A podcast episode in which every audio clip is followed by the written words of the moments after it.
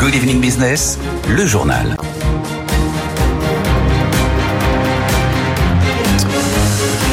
Étienne Braque est revenu en quatrième vitesse de Ronex pour être avec nous. Bonsoir Étienne. Bonsoir Guillaume. Donc on fait tout, combien sur Nvidia? Toujours 15% là. Toujours 15%. La star du jour, la nouvelle star Étienne. La nouvelle star du jour, oui, c'est la quatrième capitalisation mondiale. Hein. Donc vous avez Microsoft, Apple, Saudi Aramco et donc euh, maintenant euh, Nvidia, quasiment 2000 milliards de capitalisation boursière rien que sur la séance du jour. Donc là, depuis 15h30, euh, vous avez un groupe qui a pris 240 milliards de capitalisation boursière, comme ça.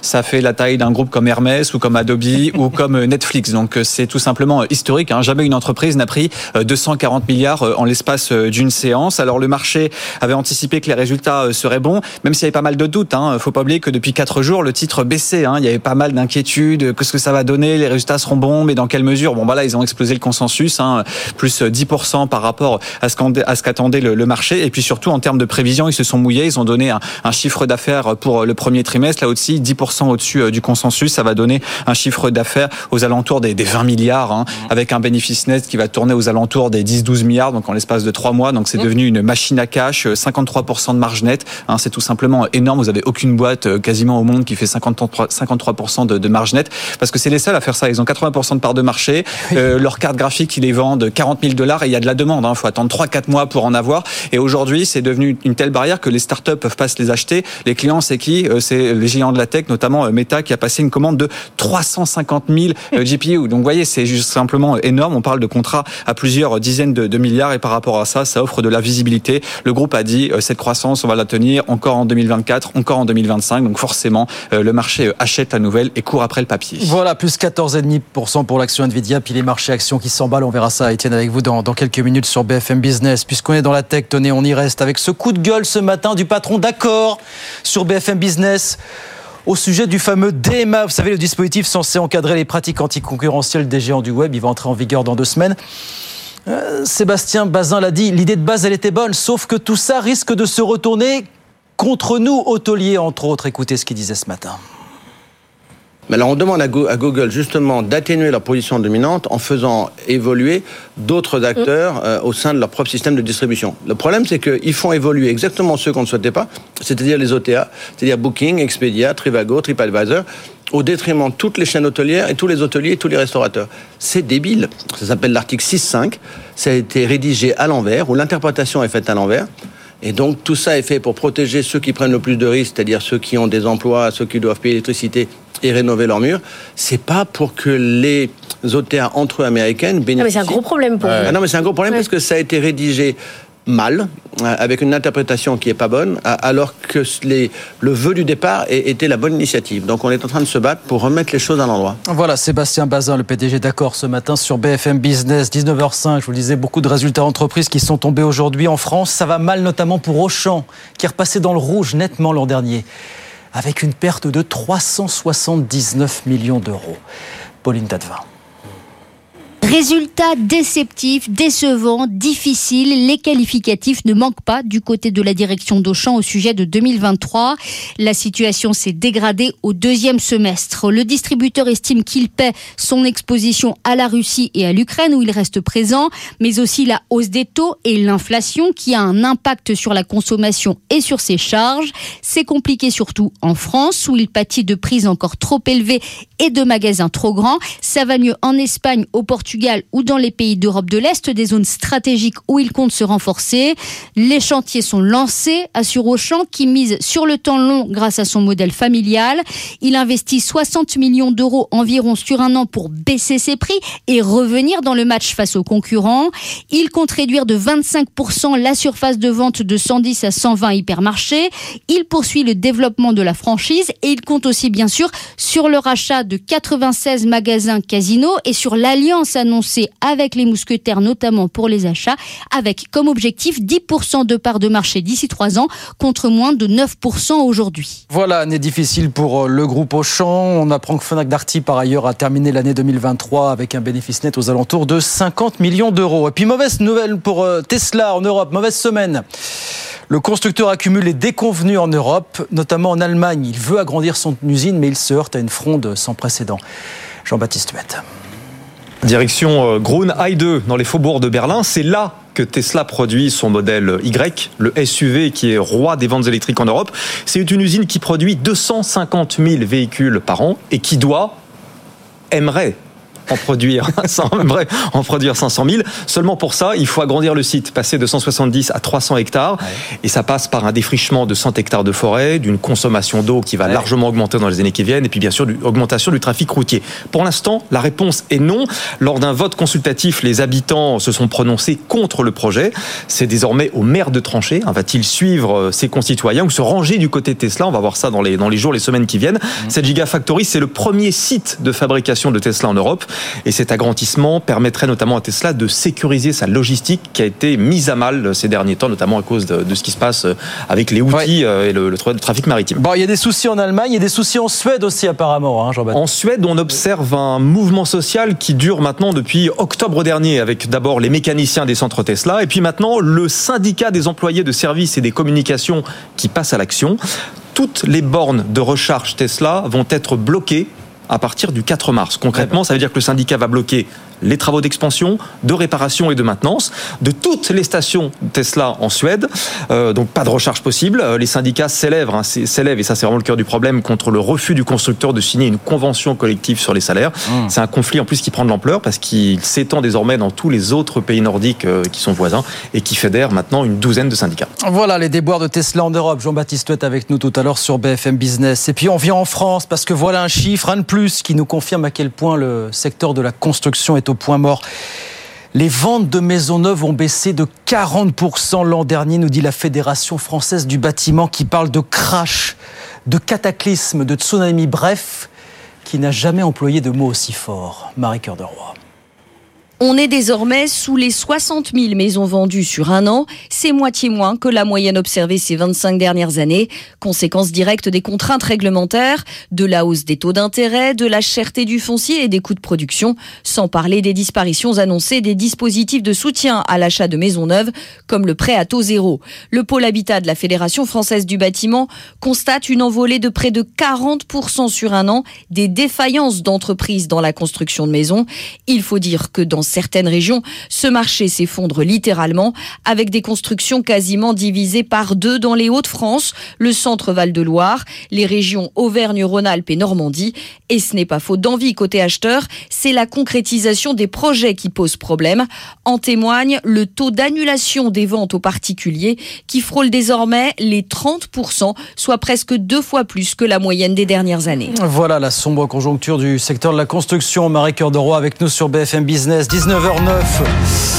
On retourne sur les marchés. Alors, on le sait par où commencer, tellement cette journée est riche. Le CAC 40 qui termine en hausse ce soir d'un 27%, 7911 points. On a battu un record. Première fois qu'on passe la barre des 7009, hein, Étienne. Hein. Première fois, en séance et en clôture. Voilà, on les tient. 7911. Et puis à Wall Street, on n'en parle même pas ce soir, Étienne, c'est l'effervescence. Ah bah très clairement, puisque forcément avec la hausse de 15% de Nvidia, vous avez un Nasdaq qui prend quasiment 3%, euh, 2,7% précisément. Ça y est, 16 000 points. C'est pas un record, mais presque. Par contre, vous avez un record sur le S&P 500 à 5074 points. Dow Jones qui grappille 0,9%. Amazon en plus va rentrer euh, dans le Dow Jones, donc euh, ça va avoir une connotation un peu plus tech, donc ça va bénéficier à l'indice Dow Jones avec euh, bien sûr tout le secteur des semi-conducteurs de la tech qui est dans le vert ce soir avec ses résultats stratosphériques de, Nvidia. Alors Jean-Baptiste parlait euh, de Tesla, des déboires de Tesla. Bah, vous avez aussi un autre groupe qui a beaucoup de difficultés là aussi euh, dans l'électrique, c'est Rivian, Rivian qui perd 25%. Le titre a été divisé par deux en l'espace de trois mois, spécialiste des véhicules électriques. Bah, là aussi c'est compliqué, hein, notamment aux États-Unis. Hein, c'est son terrain historique avec des ventes qui sont attendues en baisse pour, pour cette année. Donc suite à ça, le marché fait pas de cadeau. Ça se voit la nervosité, que ce soit à la hausse avec les 15%, mais aussi à la baisse avec les moins 25%. Il n'y a pas de cadeau. Hein. Le marché est vraiment très nerveux en ce moment, mais ça n'empêche qu'il y a des records historiques, que ce soit à Paris, à Francfort, euh, au Japon, aux États-Unis. Bref, il n'y a jamais eu autant de records en même temps sur les places boursières. Merci beaucoup, Étienne Étienne Braque, qui nous avait promis depuis lundi que cette publication d'NVIDIA et la science qui s'en suivait pouvait être un grand moment de la semaine. Ça l'est. Bravo, mon cher Étienne. Bah, vous savez quoi? On va en reparler dans un instant, bien sûr, avec nos experts de ce phénomène Nvidia, la nouvelle star. On parle de ça. Puis on parle de ce calendrier qui a été vite annonce par Bruno Le Maire d'un plan d'économie de 10 milliards. C'était dimanche soir. Le décret déjà paru ce matin au journal officiel. Ça veut dire quoi? Eh ben, on parle de tout cela, plus d'autres choses jusqu'à 20h, évidemment. À tout de suite. BFM Business présente Good Evening Business, les experts du soir. Allez, ils sont là jusqu'à 20h, nos experts comme tous les soirs, en direct, à la télé, à la radio, sur Internet. Bruno Coquet, restez avec nous. Rebonsoir, Bruno, docteur en économie, chercheur associé à l'OFCE. Franck Boisiz est avec nous. Bonsoir Franck, euh, bienvenue. Merci, bonsoir Guillaume. Journaliste au service économie de Libération. Et puis Leonidas Kalogiropoulos est avec nous. Leonidas, bonsoir. Bonsoir. PDG de Médiation et Arguments, fondateur des entrepreneurs pour la République. Alors la nouvelle star, on dit ça depuis tout à l'heure, qui n'est pas non plus un perdreau de l'année. hein. Nvidia est créé en avril 1993 en Santa Clara. Voilà. Sauf que jusqu'il y a un an, bah, le grand public ne connaissait pas le nom d'Nvidia, qui a donc présenté hier soir ses résultats absolument pharaoniques. Pharaonique. Et l'action s'envole. On va le voir si vous nous regardez à la télévision. Voilà, plus 15%, 775 dollars. Ils ont levé là, ils ont récupéré un peu plus de 200 milliards en l'espace de, de quelques heures. Bon, vous dites quoi? Voilà la nouvelle star, ça vous enthousiasme ou vous dites voici le nouvel Ah, je pense qu'il y a. euh, qui va tout balayer sur son passage, pauvre de nous finalement. Non, mais c'est euh, c'est qu'il y a euh, de la place euh, pour l'innovation, pour les entrepreneurs, pour que les jeux ne sont pas faits. Et il y a une capacité à, à- à chambouler euh, euh, l'ordre d'ailleurs des capitalisations euh, du- de la tech. hein. Quatrième capitalisation au sens large de. Voilà, il, y a, il y a un an, personne n'aurait été capable de le prévoir. Et on est dans cette idée que globalement, dans cette économie, les choses sont figées, les jeux sont faits, que souvent, d'ailleurs, j'entends beaucoup d'acteurs euh, en Europe ou en France dire euh, c'est même pas la peine d'y aller, euh, euh, on n'y arrivera jamais. Enfin, voilà, on n'y arrivera jamais. C'est sûr qu'en se disant on n'y arrivera jamais, on ne risque pas d'y arriver. Bien, ils ont fait la démonstration. c'est que- encore un Américain qui le fait. euh, D'accord, je- d'accord, c'est être- encore un Américain qui le fait, c'est exact. J'aurais préféré qu'une vidéo soit français, euh, européen. Et, euh, mais acceptons l'augure qu'il n'y a aucun objectif qu'on puisse atteindre euh, si on ne le poursuit pas. Et euh, voilà, les jeux ne sont pas faits. On parlait du très grand déséquilibre dans les composants du côté de l'Asie. Euh, il y a un très grand volontarisme du côté des États-Unis pour récupérer cette euh, souveraineté, un terme Ouais. qu'on utilise beaucoup. Peut-être qu'ils s'en donnent les moyens alors que nous en donnons le terme. Mais euh, on, ça doit nous aspirer et ça doit être pour nous euh, un exemple. Il y a des places à prendre et il y a des conquêtes à poursuivre. Franck Boisiz, est-ce que vous êtes d'accord avec l'optimisme euh, qui ne se dément pas une fois de plus d'Elonidas? Il y a des places à prendre et Nvidia vient bousculer un peu l'ordre établi et nous le prouver finalement. Je suis toujours Guillaume admiratif de l'optimisme de Léonidas, mais je vais casser juste un peu l'ambiance. Je serais tenté de dire, si je reprends mes cours, c'est une capitalisation boursière. À l'époque où j'étais à la fac, on m'a appris que c'est une photographie d'une entreprise à un instant donné. Instant T. Et, et donc ça peut, et on a quelques exemples historiques, ça peut bouger. Et dans les techs, ça me sera encore un peu plus volatile que dans d'autres industries traditionnelles. Donc euh, je serais tenté de dire bravo, mais attention. Et ensuite, quand on dit, bien souvent, en Europe, certains disent on n'a pas envie d'y aller, c'est peut-être aussi parce que dans les techs, il y a quand même un adage qui se vérifie assez souvent, qui est the first take all. Et que quand on arrive comme numéro 2 ou 3, que ça soit dans la musique en ligne euh, ou dans d'autres domaines, c'est un petit peu, ou dans les plateformes, euh, c'est un petit peu compliqué de faire sa place. Donc euh, voilà pourquoi je suis un tout petit peu prudent. D'accord avec ça, Winner Takes All Non, je suis pas d'accord du non tout, mais euh, c'est un désaccord profond que nous avons et nous en acceptons l'augure l'un comme l'autre. Euh, il y a euh, dans la chaîne de valeur de la tech plein de maillons, un nombre considérable de maillons. Et euh, notamment, j'entendais Bruno Le Maire la semaine dernière, on l'avait évoqué, je crois, ensemble, dire qu'il faut que l'intelligence artificielle aille chercher des données qui soient valorisées et que pour valoriser la donnée, il faut qu'il y ait un marché de la donnée. Voilà un domaine dans lequel nous avons des entreprises exceptionnelles qui n'est pas encore occupé. Il faut qu'on sache aller vite, mais pour aller vite, il faut vouloir aller vite. Il faut se dire que la terre est à conquérir, que les marchés sont à prendre, que euh, nos entreprises doivent être accompagnées. Et donc c'est à nous de le faire, mais il faut pas y aller à reculons en se disant que euh, ça ne sert à rien. Je pense qu'il n'y a pas pire obstacle à surmonter pour nos entreprises que le pessimisme ambiant qui peut euh, régner euh, euh, dans nos esprits, comme si euh, euh, les batailles ne valaient pas la peine d'être menées parce que euh, on ne pouvait pas les gagner. Si, si, on peut les gagner. Nous, nous verrons ce qu'il en adviendra de Mistral, par exemple.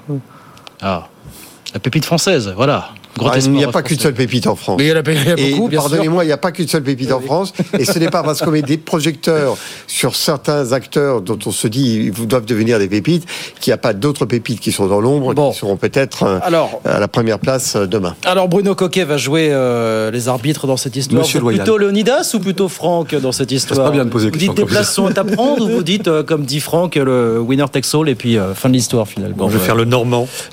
Faites le normand. Et donc, Facile, le- ça. Euh, non, le- moi je suis Vous le faites d'accord. bien, en tout du, cas. côté de l'énergie, quoi. Il y a une énergie aux États-Unis qu'il n'y a pas. Bon, des entreprises qui innovent comme celle-ci. Mm. Euh, il y a aussi des investisseurs pour les investir dedans, les soutenir, prendre des risques, perdre parfois aussi. hein. donc, euh, Ouais. euh, je pense que tout ça est extrêmement bien et que en Europe, on a quand même du mal à avoir cette énergie. Peut-être que c'est un tropisme français, hein, mais il y, a, il y a des choses, mais on a l'impression que ça pousse bien au début et puis après, euh, on a du mal à faire notre place. Alors moi, je pense que on n'est pas forcément dans l'imitation. On peut aussi l'innovation, c'est aussi dépasser les autres euh, d'une génération, surtout dans ce genre de, de technologie. Et donc, euh, euh, il y a de l'énergie aux États-Unis. Je trouve que ça en manque un petit peu euh, en Europe. Et puis après ça, il y a quand même ce, ce point. On regarde une capitalisation boursière. Bon, euh, c'est bien. Il y a aussi de la spéculation dans la capitalisation boursière. Donc euh, ça raconte pas toute l'histoire. Euh, Aujourd'hui, c'est valorisé quand même de manière considérable par rapport au chiffre d'affaires. Euh, bon, il y a, voilà, il y a des gens qui voient une opportunité de faire un peu d'argent ou euh, Oui, peut-être enfin, d'en perdre. Penseriez-vous à des bien, bien. Non, mais, c'est- non, mais le capitalisme sans spéculation, Ah ben, ça c'est compliqué, n'existe pas. Oui, oui. Il y a des gens qui prennent des risques, c'est Oui. extrêmement bien. Euh, voilà. Il y en a qui Donc, informés il y a aussi. quelque chose qui a caractérisé les États-Unis, c'est quand même le fait d'avoir un écosystème. Un écosystème qui fait que, euh, voilà, vous avez les partenaires, vous avez les fournisseurs, vous avez euh, euh, les débouchés, vous avez les financiers. Et je pense qu'on est en train de créer un peu un écosystème en France et que euh, c'est prometteur. Et en Europe, mais on est petit. Le problème, Europe. c'est l'Europe. Eh Pour oui. nous, notre, le- notre échelle, c'est. Et on voit bien que là, euh, on se tire un peu la bourre. Enfin, il y a. il- il- on- enfin, Est-ce que ça va être un sujet de la campagne européenne Est-ce que ça va être Bien est-ce sûr. que, c'est- est-ce que ça va être un sujet de la campagne européenne Vous y croyez Ça vous doit être un ah, sujet ça de la- doit être un campa- un sujet de Mais la pardonnez-moi, mais pour On que vote ça dans le quatre mois et soit, demi.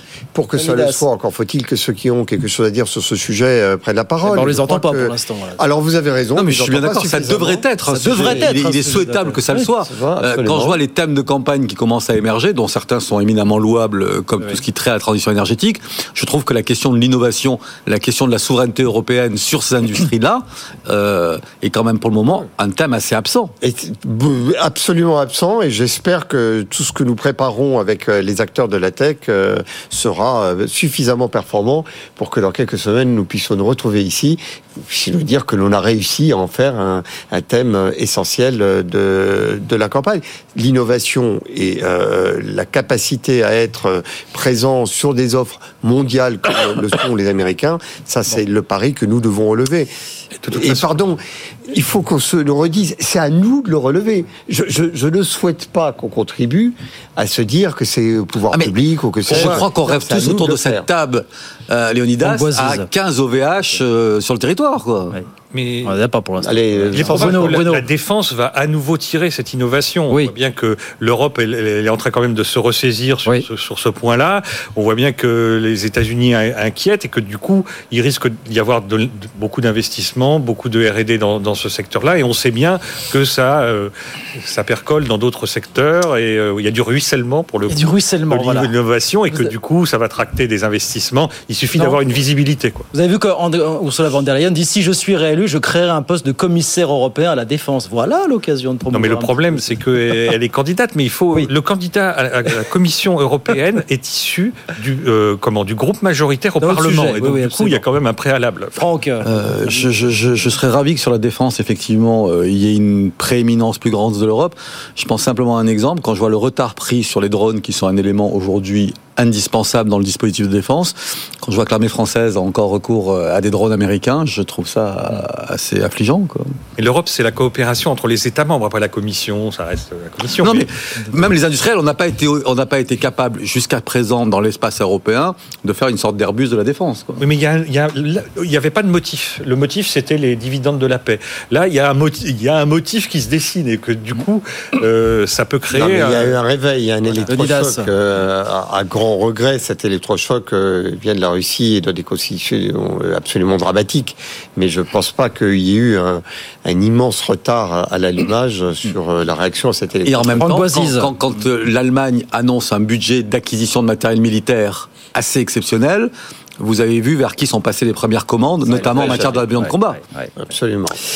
Bon voilà en tout cas pour Nvidia qui fait qui fait un rêve. Juste quand même pour avoir répondu. Pardon. Je, je veux bien Pardon. que l'on dise que euh, les, Allemands vont vers euh, l'industrie américaine, mais quand je vois la quantité d'accidents que Boeing euh, accumule Oui. semaine après semaine, moi je voudrais quand même que l'on salue l'extraordinaire performance de notre fabricant euh, européen. D'accord, mais enfin, C'est On exceptionnel. est dans le civil, Léonidas, là, sur les je l'entends, mais euh, vous savez comme moi que les liens entre les deux sont très importants et les performances que nous avons en la matière démontrent que l'on peut être premier. Euh, Pour ce qui concerne l'aviation civile, on a un concurrent américain. euh, Non, mais je veux pas dire par là que les- mais très sincèrement, euh, on est premier. Les F-16 ou les F-35 ne perdent aucune pièce au décollage, hein, je- ni en cours de vol. quoi. Bah, écoutez, ça serait pas mal que les avions civils n'en perdent pas non plus. Vous avez vu en que- l'occurrence, Boeing en perd pas Vous mal. avez vu que le, le patron du programme du 737 Max a été remercié hein, du côté de chez, chez Boeing. Bien, voilà pour Nvidia, donc qui fait rêver euh, ce soir, l'action qui gagne 15%. On va en reparler bien sûr toute la soirée. Tekenco avec François Sorel à partir de 20h.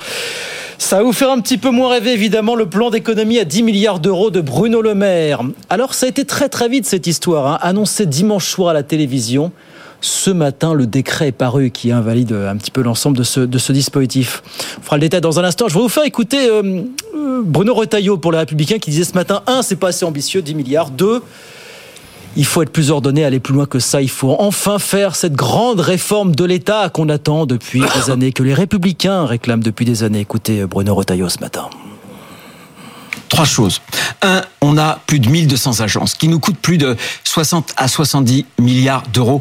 Il faut réduire drastiquement euh, et ce sont des milliards et des milliards les agences. Deuxième chose, faire en sorte que on puisse recourir à du privé. Ce matin, Beaucoup de collégiens, de lycéens en France ont été euh, emmenés au lycée et au collège, non pas avec des cars qui dépendent des régions, mais avec des cars qui sont gérés par des entreprises privées. Le monopole de l'intérêt général, ça n'est pas seulement l'État, il faut que l'État puisse faire travailler des modèle-là, entreprises. vous estimez que ce modèle-là, il devrait se décliner donc sur d'autres services? Bien sûr, mais bien sûr. Autre chose, troisième idée, euh, il faut qu'on même les payer en même temps ces entreprises privées. Bien sûr, mais elles sont plus efficaces. Mais elles sont plus efficaces. Regardez la SNCF. Bon, Euh, Mais troisième la sur SNCF, la réforme de l'État. Il faudrait carrément la, la- la privatiser, la SNCF Non, il faut la mettre en concurrence, ce que des régions, ce que la mienne fait.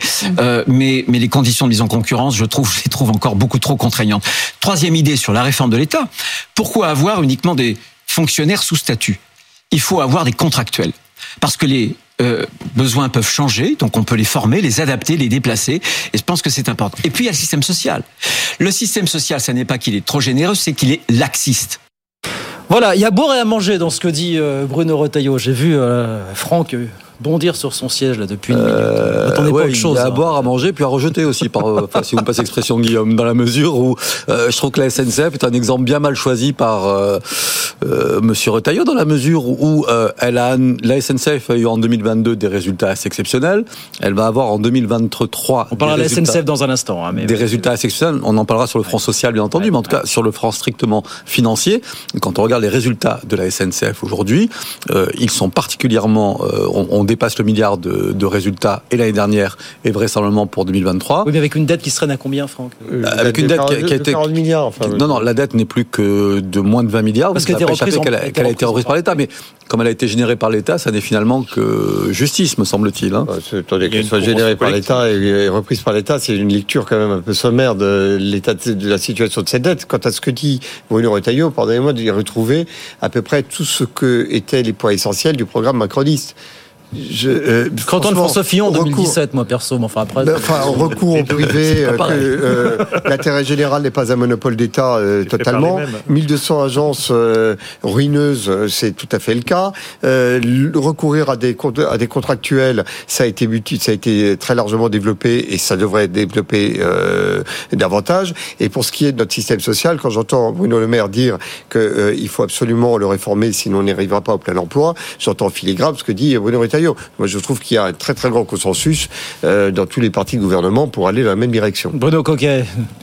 Mon avis sur les économies ou sur votre avis sur ce que vous avez entendu là de Bruno Retailleau là qui dit euh, Moi sur ce qu'a dit Bruno Retailleau, je pense que la base, c'est je pense que l'État est inefficace et donc du coup dépense beaucoup de manière inefficiente.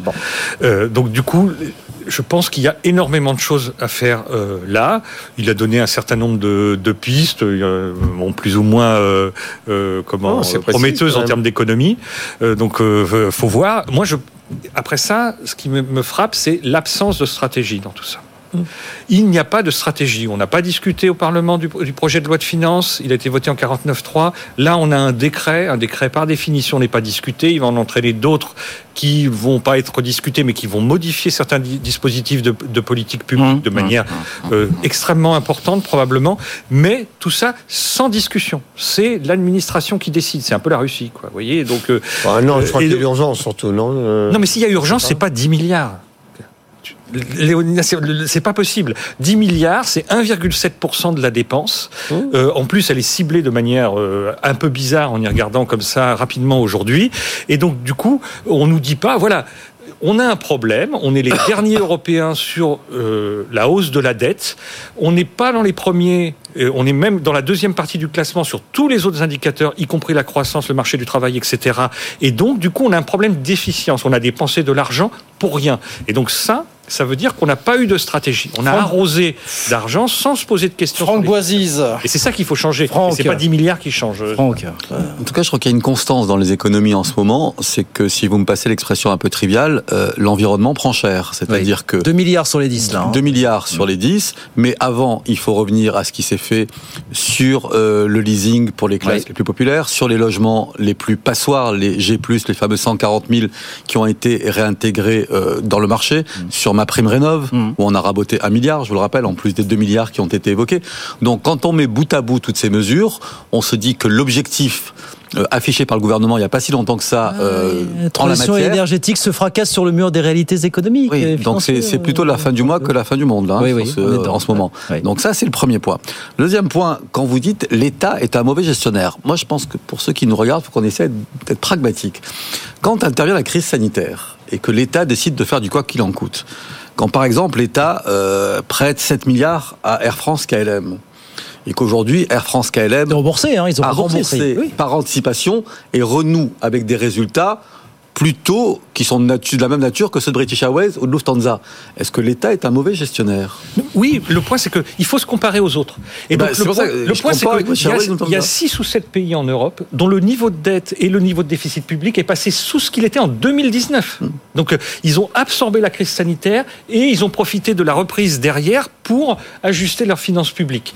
On est, encore une fois, dans les pires performeurs européens du point de vue de, l'augmentation de la dette. On est le pire. et, et, du coup, ça veut dire qu'on a mal dépensé. Je dis pas que euh, je dis pas que les plans de relance, etc., n'ont pas été bien faits. Je dis qu'ils ont juste duré beaucoup plus longtemps qu'ailleurs, sans euh, raison. On fait une petite pause. On est 13h tard, 19h30, même presque 32. On fait une petite pause. On revient dans, dans, dans un instant. À tout de suite. FM Business présente. Good Evening Business, les experts du soir. Allez, 19h35, on est reparti jusqu'à 20h avec Bruno Coquet, avec Franck Boisiz et avec Léonidas Calogero-Poulos. Alors, on se lamentait du fait que 10 milliards d'euros, Bruno se lamentait du fait que 10 milliards d'euros d'économie, s'il y a urgence, c'est pas assez. C'est autant l'ampleur du, mouvement, du, geste qui, qui, laisse songeur, mais la méthode aussi, c'est la méthode du rabot. On a encore des détails aujourd'hui. Un milliard de supprimés sur l'aide à l'emploi, 900 millions sur la recherche et l'enseignement, 740 millions sur l'aide publique au développement, 300 millions sur l'aide à l'accès au logement, 134 millions à la police nationale, 118 millions sur l'administration pénitentiaire. Voilà. Effectivement, il n'y a, pas, a pas de stratégie. On y va au Non, alors je suis d'accord sur la stratégie. Je pense quand même qu'il y a une urgence, il y a une véritable urgence qui est que nous avons des coups prêts à, à tempo euh, régulier euh, des agences de notation. Mhm. Si on est dégradé, c'est le coût de notre dette qui augmente. Si le coût de notre dette augmente, euh, c'est une dégradation encore plus forte de nos comptes publics dans les mois et les années qui viennent. Donc euh, là, je trouve qu'il y a urgence. C'est comme potonner à la tête d'une boîte. Euh, je veux dire, euh, quand vous voyez que votre compte d'exploitation commence à déraper, que la trésorerie est déséquilibrée, ben vous dites là, on arrête. Ça, les dépenses, c'est terminé. Enfin, c'est un, c'est un réflexe, j'allais dire, de, chef d'entreprise. Sauf que et là on en sera d'accord, j'en suis certain, la réforme de l'État, elle est dans les limbes, n'y a pas de réforme de l'État. C'est difficile à faire, la réforme de l'État. Le pari qui a été fait jusqu'à présent, et je crois que c'était la stratégie C'est de le la projet d'un quinquennat entier. c'est de dire, en- de faire en sorte que les entreprises se portent bien parce que ça crée une dynamique de croissance et ça permet d'aller vers le plein emploi et le plein emploi permet de rembourser l'ensemble de nos déficits. Je trouve que c'est une stratégie qui tient la route. Elle est en train de s'essouffler. D'abord parce que la croissance s'essouffle et parce que ça est en train de se révéler être ruineux. Donc, euh, je comprends que euh, on est euh, soudain ce retournement. Ce que j'ose espérer, c'est que ça ne cassera pas la croissance. Et si ça ne casse pas la croissance, eh bien, on peut espérer avoir euh, encore le résultat de cette politique. Si on arrive à aller vers le plein emploi, oui, ça viendra résorber l'ensemble de nos déficits. Vaste programme. Enfin, c'est une stratégie, en tout de la cas. SNCF. Non, Il, Bruno, touche la- il faut qu'il touche l'apprentissage. Il a 8 milliards inutiles Ça, c'est le sur dada, les 20. ça, c'est le dada de Bruno. Et donc, euh, non, lui- mais oui, oui. Et, franchement, inefficient au dernier degré. Et donc, euh, il ne s'agit pas de supprimer la- l'affaire. hein. Il s'agit de laisser 12 milliards quand même. Et donc, c'est deux fois plus qu'en 2017. Franck, euh, J'étais d'accord avec une bonne partie de ce que dit Léonidas. Néanmoins, je pense qu'il y a une symbolique dans les coupures certaines dépenses qui est désagréable. L'administration pénitentiaire, quand on voit l'état du système carcéral français, j'ai un petit peu de mal à comprendre. de la police, quand on dit qu'on veut recruter. Bon, donc euh, il y a une symbolique dans, les, dans, dans, dans ces mesures et je trouve qu'elle renvoie un message euh, assez négatif. Ensuite, philosophiquement, il y a quand même un, autre sujet, c'est qu'on a annoncé 10 milliards euh, de dépenses en moins pour faire face au ralentissement. À aucun moment, et je pense pas à l'impôt des particuliers, mais on songe à faire rentrer euh, quelques milliards supplémentaires dans les caisses de l'État, sans augmenter la pression fiscale des particuliers, encore une fois. Je trouve simplement que les résultats des entreprises cette année sont quand même assez euh, performants.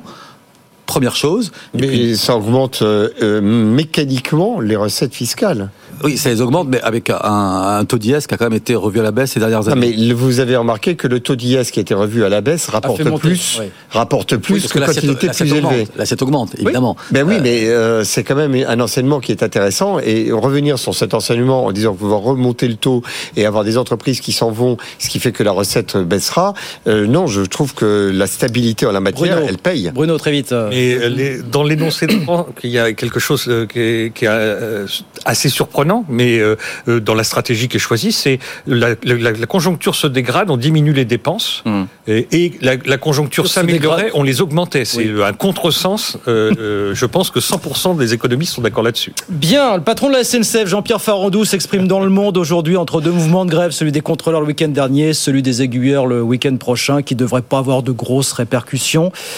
Eh, Jean-Pierre Farandou qui tend la main au syndicat Je ne veux plus qu'on utilise la grève comme point d'entrée du dialogue social à la SNCF. Il leur propose donc une raison. plateforme de progrès social pour évoquer tous les sujets. Mais il dit voilà, tous les cheminots ont envie d'augmenter leur salaire, mais l'argent que je mettrai là, je ne pourrais pas le mettre pour acheter des TGV, rénover les infrastructures, améliorer la qualité de service. Voilà ce que dit le patron Oui, mais de la SNCF. Vous voyez, euh, j'ai eu l'occasion de débattre avec un syndicaliste euh, il y a quelques jours euh, de la SNCF, en plein milieu de la grève du retour des vacances.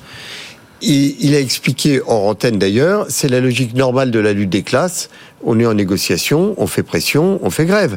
Et son énoncé, c'est on est en lutte des classes. Euh, voilà, je, je, je, je, coupe le service, et puis ils vont céder, puis à un moment donné ils vont nous appeler, et puis à un moment donné ils vont céder. Donc cette logique-là, euh, la lutte des classes avec nos trains, pardon, avec, il peut y avoir la lutte des classes, je sais pas, euh, dans une entreprise. Non, c'est avec le, le- le- la SNCF de tous les Français. Je pense que c'est effectivement culturellement quelque chose qui est tellement éculé, je comprends que le président de la SNCF euh, re- revendique ou réclame que l'on dialogue autrement dans son entreprise. Franck Boisise, Alors, je pense que le président de la SNCF, qui est un homme que j'apprécie beaucoup, a d'abord un petit souci parce que il n'y a pas assez de train. le non non, il a d'abord un petit souci personnel, c'est que le décret de reconduction de ses fonctions, c'est un mystère, hein, il n'est toujours pas sorti. Donc, je pense qu'il s'interroge déjà sur son euh, sur son avenir personnel et qu'il a besoin de donner quelques gages. D'où peut-être cette interview.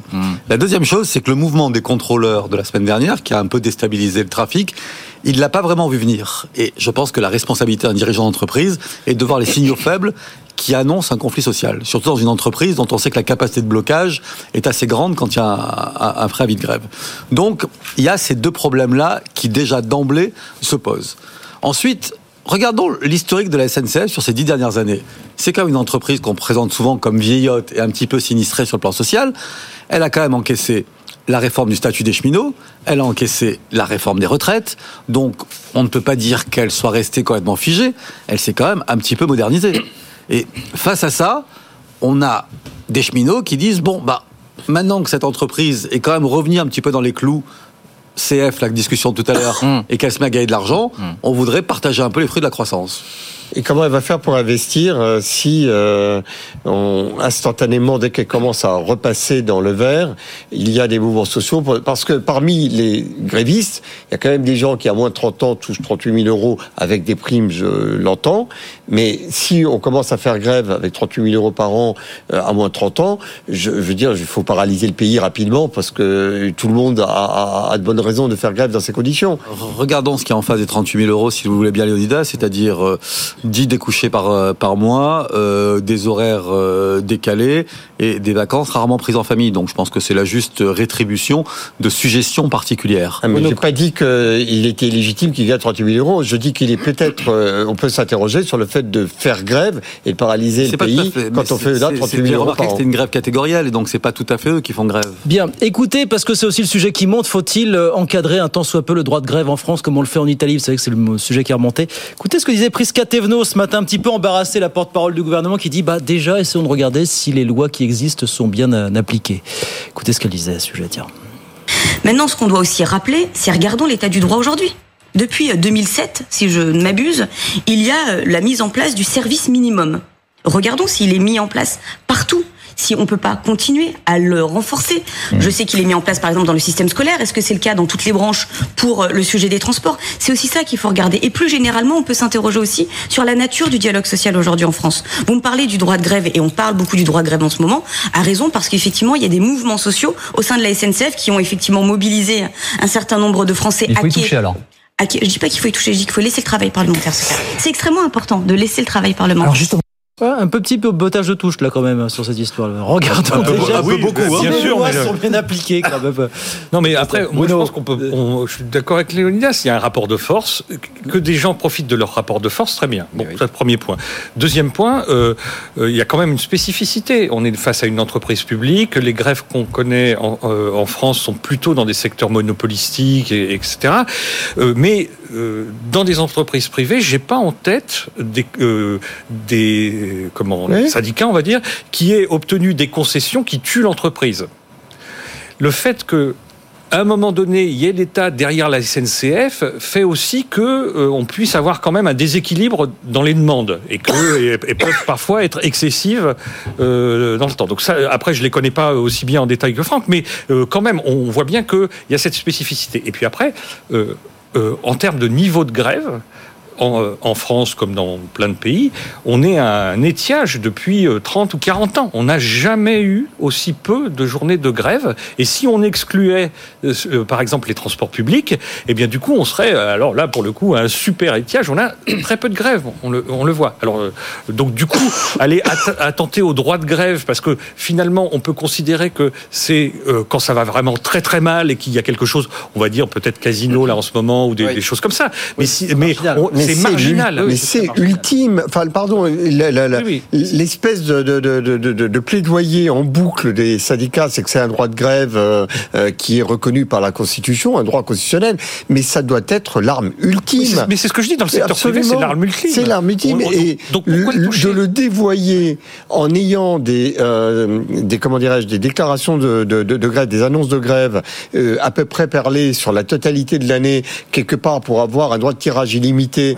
de faire la grève à tout moment, c'est un abus du droit de grève. Parce que c'est dans des entreprises spécifiques, je suis d'accord. hein. Franck Boisise, Franck. euh, Oui, simplement, les déclarations permanentes que vous décrivez, c'est simplement pour respecter la loi qui prévoit qu'il faut annoncer à l'avance ce genre de Mais je suis totalement lucide, mais avouez très l'acte- il y a pas de sincèrement. passage à l'acte systématique. Non mais, non, mais donc d'avoir Attends, attends, attends, non mais attends, ça veut dire que l'on a une réserve de grève permanente. Franck. Ça veut dire qu'à n'importe quel moment parce qu'on l'a déclaré. Laissez parler, Franck. Il y a une réserve de grève permanente, mais qui est virtuelle. C'est-à-dire que le nombre de jours de grève comptabilisés chaque année à la SNCF n'est pas non plus exponentiel. Il y en a tout le temps, il y en a tous les, il y en a tout le temps. Pas tout le Pardonnez-moi. temps, tout le Mais temps, non, pardon, Mais non, le- non, non, Euh, Entendons-nous bien. Il y a tout le temps de, des grèves. D'abord, tous les ans, il y a des grèves à la SNCF. Il n'y a pas d'année sans grève à la SNCF. Ah. Voilà. Et il y a, des- et il y a tout le temps, de manière locale, Ah, de manière euh, locale, oui. euh, Il y a pas- des, des grèves à la SNCF. C'est un, c'est une arme permanente. Ce n'est plus du tout dans l'esprit de la SNCF ou d'un certain nombre de syndicats. L'arme ultime, c'est l'arme courante. Mon cher C'est pas parce Léonidas, qu'il y Oui, qu'il y a des abus qu'il faut revoir le droit de tout le monde. Parce que on- on- il faut traiter la façon dont, dont on peut abuser. euh, Surtout quand on est en monopole. marginales. Mais si on revoit le droit de tout le monde à la baisse parce qu'il y a des abus euh, dans quelques entreprises, c'est un gros problème. Ouais, regardez, là où il y a monopole. Non, non, simplement, vous considérez ces pratiques comme relevant de la culture des classes. Moi, je m'interroge quand même sur une chose. Je l'ai a- entendu, c'est lui qui m'a dit ça. Non, il y, a, il y a un autre secteur dans les transports où on fait des grèves. C'est pas tout à fait le même. Mais, Léonidas, quand un commandant de bord à 200 000 euros annuels fait grève, et ça lui arrive aussi assez régulièrement, c'est de la lutte des classes, à votre avis? Alors, je vous dirais que ça me choque tout autant. Vous n'en serez certainement pas surpris. Mais ça arrive sur des grandes compagnies nationales, à- plus rarement sur d'autres entreprises. Les gens ne vont pas jusqu'à tuer leur entreprise. Mais ça arrive quand même sur une grande compagnie nationale qui est en position, si ce n'est de monopole, assez dominante sur le marché français. dont Voilà, on a parlé, dont on a parlé tout à l'heure euh, de manière épisodique. Voilà, j'accélère un petit peu parce qu'on a encore deux thèmes à voir. Je ne sais pas si on a le temps de tout, tout évoquer. Ces dépassements d'honoraires des, des médecins spécialistes. Vous avez vu cette étude de l'UFC que choisir Je ne sais pas si Très vous dire un intéressant. mot. Plus de la moitié des médecins spécialistes appliquent des dépassements d'honoraires. 52,2% des spécialistes libéraux. En 2021, contre 45,8% cinq ans plus tôt. Les gynécologues sont ceux qui en pratiquent le plus, derrière les ophtalmologiques. Notamment, qu'est-ce que vous inspire ce... Et les dentistes, souvent. Et les dentistes, évidemment. Euh, Franck, ah, euh, ah, ça m'inspire plein de choses. D'abord, euh, le résultat de la pénurie, c'est ça. Oui. C'est-à-dire que si effectivement on a cette augmentation des honoraires dits euh, libres en secteur 2, c'est parce demande. que l'offre est effectivement assez rare et que donc on est obligé de passer sur les fourches codines de ces, de ces tarifs-là. Mais ça m'inspire surtout qu'il serait quand même grand temps de réformer la médecine libérale. Je veux dire par là qu'aujourd'hui, un énarque, un étudiant dans une grande école de l'État a une obligation, quand il sort de cette école, d'aller s'installer là où on le lui dit. Un médecin qui fait des études de médecine Vous allez en faire gratuite, en fur encore plus, là. Vous allez Non, mais- encore plus si vous faites ça. Vous savez mais que on ne peut pas le avoir... bâton, ça marche pas. hein. Non, c'est pas le bâton, mais on ne peut pas avoir le beurre et l'argent du beurre, Guillaume. C'est-à-dire qu'on a des études qui sont gratuites, des médecins qui sont rémunérés quand ils sont internes, et qui ont en plus la liberté d'installation totale et absolue sur le territoire. Alors qu'on a d'un côté des zones où il y a une surpopulation médicale et d'autres beaucoup plus nombreuses où il y a des déserts médicaux. Donc est-ce qu'à un moment donné, il y a un gouvernement qui aura un courage de dire on va réglementer la liberté d'installation et peut-être faire en sorte que, de la même manière que un jeune énarque ou un jeune polytechnicien doit 10 ans de service à l'État, eh ben peut-être qu'on pourrait imaginer qu'un jeune étudiant en médecine doive, par exemple, 3 ou 5 ans d'installation dans une zone particulièrement difficile sur On le n'a pas, plan déjà- on n'a médical. pas déjà fait, c'est essayer de, de- de- de réglementer la liberté, enfin de- d'atténuer la Bah, liberté pas vraiment, parce que le, c'est un lobby assez efficace dans ce pays. Ouais. euh, Bah, je sais pas, je trouve qu'en tous les cas, il y a, il y a certains, euh, certains tarifs qui sont à l'évidence abusifs. Et je trouve que plutôt que de vouloir réglementer euh, de manière uniforme sur tout le territoire parce qu'il y a manifestement des abus, je trouve que de pouvoir euh, avoir des, des, des, des, patients qui vont euh, signaler des abus euh, qui sont, euh, et vous le savez, il y a parfois euh, des tarifs sur lesquels on rajoute 100, 200, 300 euros, enfin, sur des, des, des, des, des, des proportions invraisemblables. Je trouve que de pouvoir signaler les abus, ça serait mieux que de vouloir avoir le grand soir de la grande planification. Mais la, CNAM, les, la CNAM les connaît, les abus. Oui, non, hein. On peut, euh, euh, sur le Ah oui, site de la sécurité sociale, on peut voir la, la fourchette de prix Hum. pratiquée par les médecins aujourd'hui. C'est des, des informations publiques, donc euh, elle les connaît très bien. Et d'ailleurs, c'est pour ça, ça fait, c'est une partie de, de la sonnette d'alarme qui est, qui est, tirée là. C'est qu'ils voient bien que justement sur les, les, le- les prix euh, les plus marginaux, il y a une réaugmentation de, de comment, du dépassement d'hon- d'honoraires sur certaines professions, mais euh, à la marge. Donc ça, c'est c'est su- c'est suivi d'assez près. Euh, après ça, pour le paiement des études, il y a plein d'études gratuites. Euh, y compris de troisième cycle, où on, on va pas obliger les gens à s'installer ici ou là. Donc l'alternative après, c'est de rendre les études payantes, euh, ce qui est euh, non mais toutes, non mais il y a, il y a plein de pays où c'est comme ça et où ça marche assez bien. hein. donc le, donc du coup, il faut quand même se, si c'est ça le problème, il faut se poser la question aussi de l'autre côté. C'est-à-dire aujourd'hui, on fait quand on est en apprentissage, par exemple, on fait HEC gratuitement. Est-ce qu'on a l'obligation Ouais. d'installation? Non, on peut aller directement travailler. Assez sceptique sur le fait de toucher à la donc, liberté d'installation. Non, non, il y a une mais donc du coup, faut Bruno. faire attention à Qu'est-ce Oui, oui, non, mais Non, non, je, euh, fais d'autant plus attention que la différence avec l'étudiant qui sort d'HEC, c'est que l'étudiant qui sort d'HEC va aller chercher du travail ou sera entrepreneur, prendra peut-être un risque. Le médecin aujourd'hui qui sort, même s'il s'installe dans un exercice libéral, sait que son activité est totalement solvabilisée par l'assurance maladie. A fortiori en ces temps de pénurie médicale. Un médecin qui dépose le bilan quand il est en exercice libéral ou qui cesse son activité faute de clients, ça n'existe pas, Bruno. Il faut faire payer les études, c'est ça? Je, ne- je ne pense pas qu'il faille faire payer les études parce que c'est à mon avis une entaille au modèle républicain. Euh, je dis simplement que il est temps à un moment donné de faire quelques réformes et là où les augmentations d'honoraires sont particulièrement choquantes dans cette étude euh, de l'UFC que choisir, c'est euh, dans le monde hospitalier. C'est-à-dire que dans la médecine de ville, bon, vous avez un ophtalmo qui est cher, vous allez en voir un autre.